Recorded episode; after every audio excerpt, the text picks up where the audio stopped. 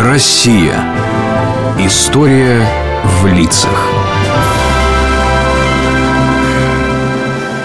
Фух, устал.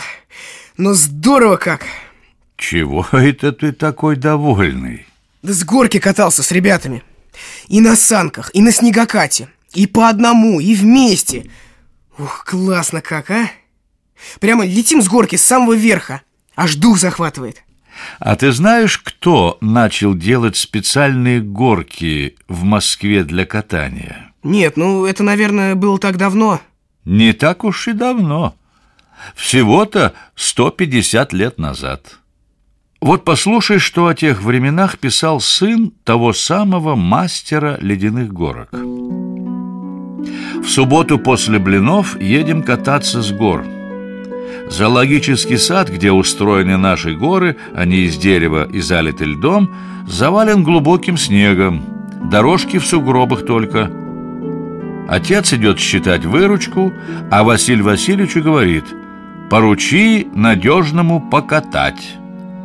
Василий Васильевич хватает меня, как узелок, под мышку и шепчет «Надежней меня тут нету». Берет низкие саночки американки, обитые зеленым бархатом с бахромой, и приглашает меня скатиться. Толкает ногой, санки клюют с помоста, и мы летим, ахаемся в корыто спуска и выносимся лихо напрямую, и врезаемся в снежный ком. Летит снеговая пыль, падает на нас елка, саночки вверх полозьями, я в сугробе. Василий Васильевич мотает валенками в снегу под елкой, к нам подбегают катальщики, а мы смеемся. Как смешно, почти как мы. А, а что еще делал этот мальчик? Ну, чем занимался?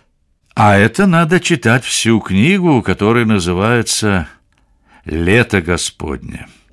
Там много и про этого мальчика, и про то, чем занимались дети в то время. А кто же написал ее? Ну, как звали мальчика? Написал ее еще много книг о русской жизни для детей и взрослых Иван Шмелев. В основе многих его книг личные воспоминания, переданные невероятно красивым русским словом. А расскажи, пожалуйста, о Шмелеве. Иван Шмелев родился 21 сентября 1873 года.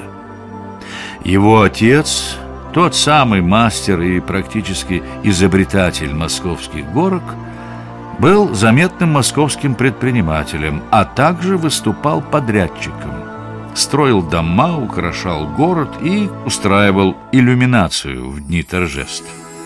Ивана воспитывали на евангельских примерах, на истории России и славных подвигах ее героев, на житиях святых. Уже будучи гимназистом, Шмелев встретился с великим писателем Антоном Чеховым. Эта встреча сильно повлияла на Ивана. Начались его первые писательские опыты. Серьезно помог ему в этом и преподаватель словесности Федор Владимирович Цветаев, поддерживавший его. Так, Федор Владимирович, пригласил я вас и гимназиста Ивана Шмелева, чтобы выяснить одну заковыку. Так, так, да, я слушаю. Это вы, Федор Владимирович, поставили Шмелеву пятерку за сочинение. Да, господин директор, поставил. Так, а почему эта пятерка с тремя плюсами, а? Ну, так заслужил Шмелев, господин директор. Это ведь уже и не сочинение, а рассказ. Заслужил, не заслужил, рассказ, не рассказ, а нет такой отметки. Пять с тремя плюсами. Или выговор вам сделать, Федор Владимирович, а? Господин директор. А ты, Шмелев, стой и не вмешивайся. Вижу, что заступиться хочешь. Так что, Федор Владимирович? А, а, разрешите я при вас, Шмелеву, кое-что скажу. Он уже взрослый, мужчина, должен знать правду. Может, и вы меня поймете тогда сполна. Прошу, уже интересно. Ваня, Ты хоть и ученик еще, а уже считай взрослый.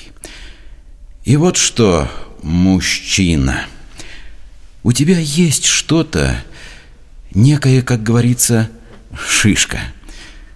Притчу о талантах помни. А, вот оно что. Талант у Шмелева. Да-да, еще какой. Пятерка вам, Федор Владимирович, за ученика и с тремя плюсами. А Шмелев пусть и дальше пишет. Так Шмелев получил полный карт-бланш или полное разрешение на творчество. И он взялся за работу уже по-серьезному.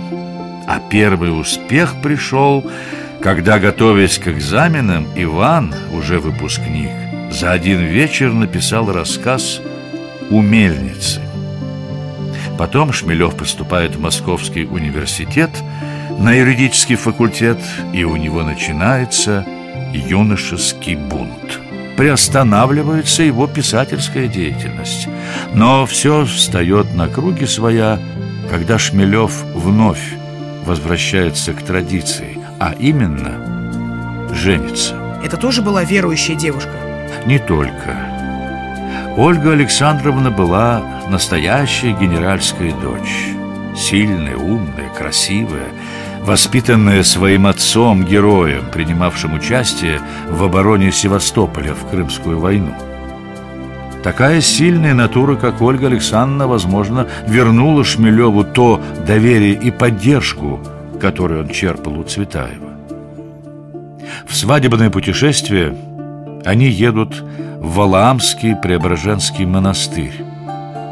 После этого путешествия следует творческий всплеск. Шмелев написал очерки на скалах Валаама. После этого, однако, перерыв в творчестве опять возобновляется. Вполне возможно, что сказался тот самый юношеский бунт.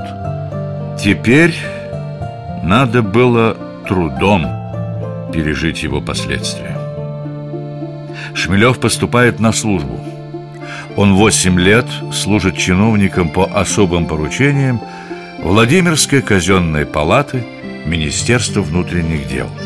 В его обязанности входили поездки по губернии для ревизии финансовых ведомств и больших финансовых и промышленных предприятий. И вот в этих поездках Шмелев, как он писал сам, узнал деревню, провинциальное чиновничество, фабричные районы, мелкопоместное дворянство. Пробедя несколько лет на этой службе, Шмелев настолько проникся жизнью простой России, что держать в себе это было уже невозможно. И он стал вновь много писать, оставил службу, вернулся в Москву. Его ожидал большой успех. Он становится участником популярного литературного кружка «Среда», печатается во многих журналах, издает первое свое собрание сочинений – в восьми томах. И вдруг грянула Первая мировая война. Шмелев всем сердцем со своим народом пишет цикл рассказов под заглавием «Суровые дни». А потом пришла на русскую землю революция. Привычный порядок рушился, происходило много непонятного – в итоге Шмелев был вынужден эмигрировать за границу. А как он жил за границей? Хорошо? Отнюдь. Ведь Шмелев был простым писателем. И чтобы просто заработать, он должен был и писать на чужих языках или на них переводиться. Однако в ту пору за границей было много русских, вынужденных покинуть Россию. Среди них, например, был генерал Деникин – с которым Шмелев часто общался. Смотрите-ка, кто это на велосипеде? О, да это же Иван Сергеевич Шмелев. Доброе утро, господа Деникины. Ксения Васильевна, Антон Иванович. Как себя чувствуете, Иван Сергеевич? Как ваша супруга, Ольга Александровна? А, Премного благодарен, Ксения Васильевна. Все в порядке.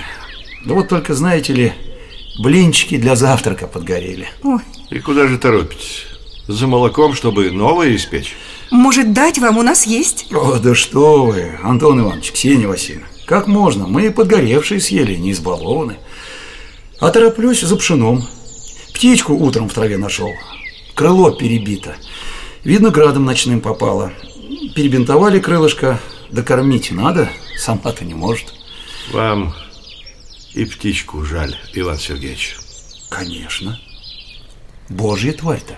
Ну, поезжайте скорее, тут уж без промедления. А, Да-да, поехал. Вот так и жили Шмелевы за границей, общаясь с такими же эмигрантами, как он, помогая всем в меру возможности. Постепенно из-под его пера начали появляться ставшие его самыми знаменитыми сочинения о России «Лето Господне», «Богомолье», «Пути небесные». Именно там Шмелев описал почти каждый день своего детства, делясь своими воспоминаниями.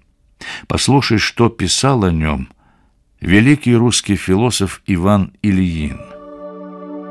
Великий мастер слова и образа Иван Сергеевич Шмелев создал здесь в величайшей простоте утонченную и незабываемую ткань русского быта в словах точных, насыщенных и изобразительных. Здесь все лучится от сдержанных, непроливаемых слез умиленной благодатной памяти. Россия и православный строй ее души показаны здесь силою ясновидящей любви. Эта сила изображения возрастает и утончается еще от того, что все берется и дается из детской души, вседоверчиво разверстой, трепетно отзывчивой и радостно наслаждающейся. Дедушка, а как же война? Ты сказал, что началась война. А что стало со Шмелевым? Ведь он был вдали от родины. Шмелеву тоже пришлось тяжело. Он жил в Париже, который на некоторое время оказался под властью фашистов. Но Шмелев, уже оставшийся к тому времени один, пережил нашествие врага и даже успел увидеть победу над ним. А после войны писатель захотел уйти в монастырь. Но, перенеся тяжелую операцию, решает сначала просто поселиться близ монастыря, недалеко от Парижа. Но получилось так, что остался он именно в монастыре. В конце июня 1950 года он приехал в обитель, где скончался от сердечного приступа. Похоронили его на французском кладбище. А через шесть десятков лет прах Шмелева, а также останки Деникина были возвращены на родину и ныне покоятся на кладбище Донского монастыря. Так Россия признала великий гений великого своего писателя, писателя, сохранившего для России Россию. Причем Россию во всем богатстве ее духовной жизни.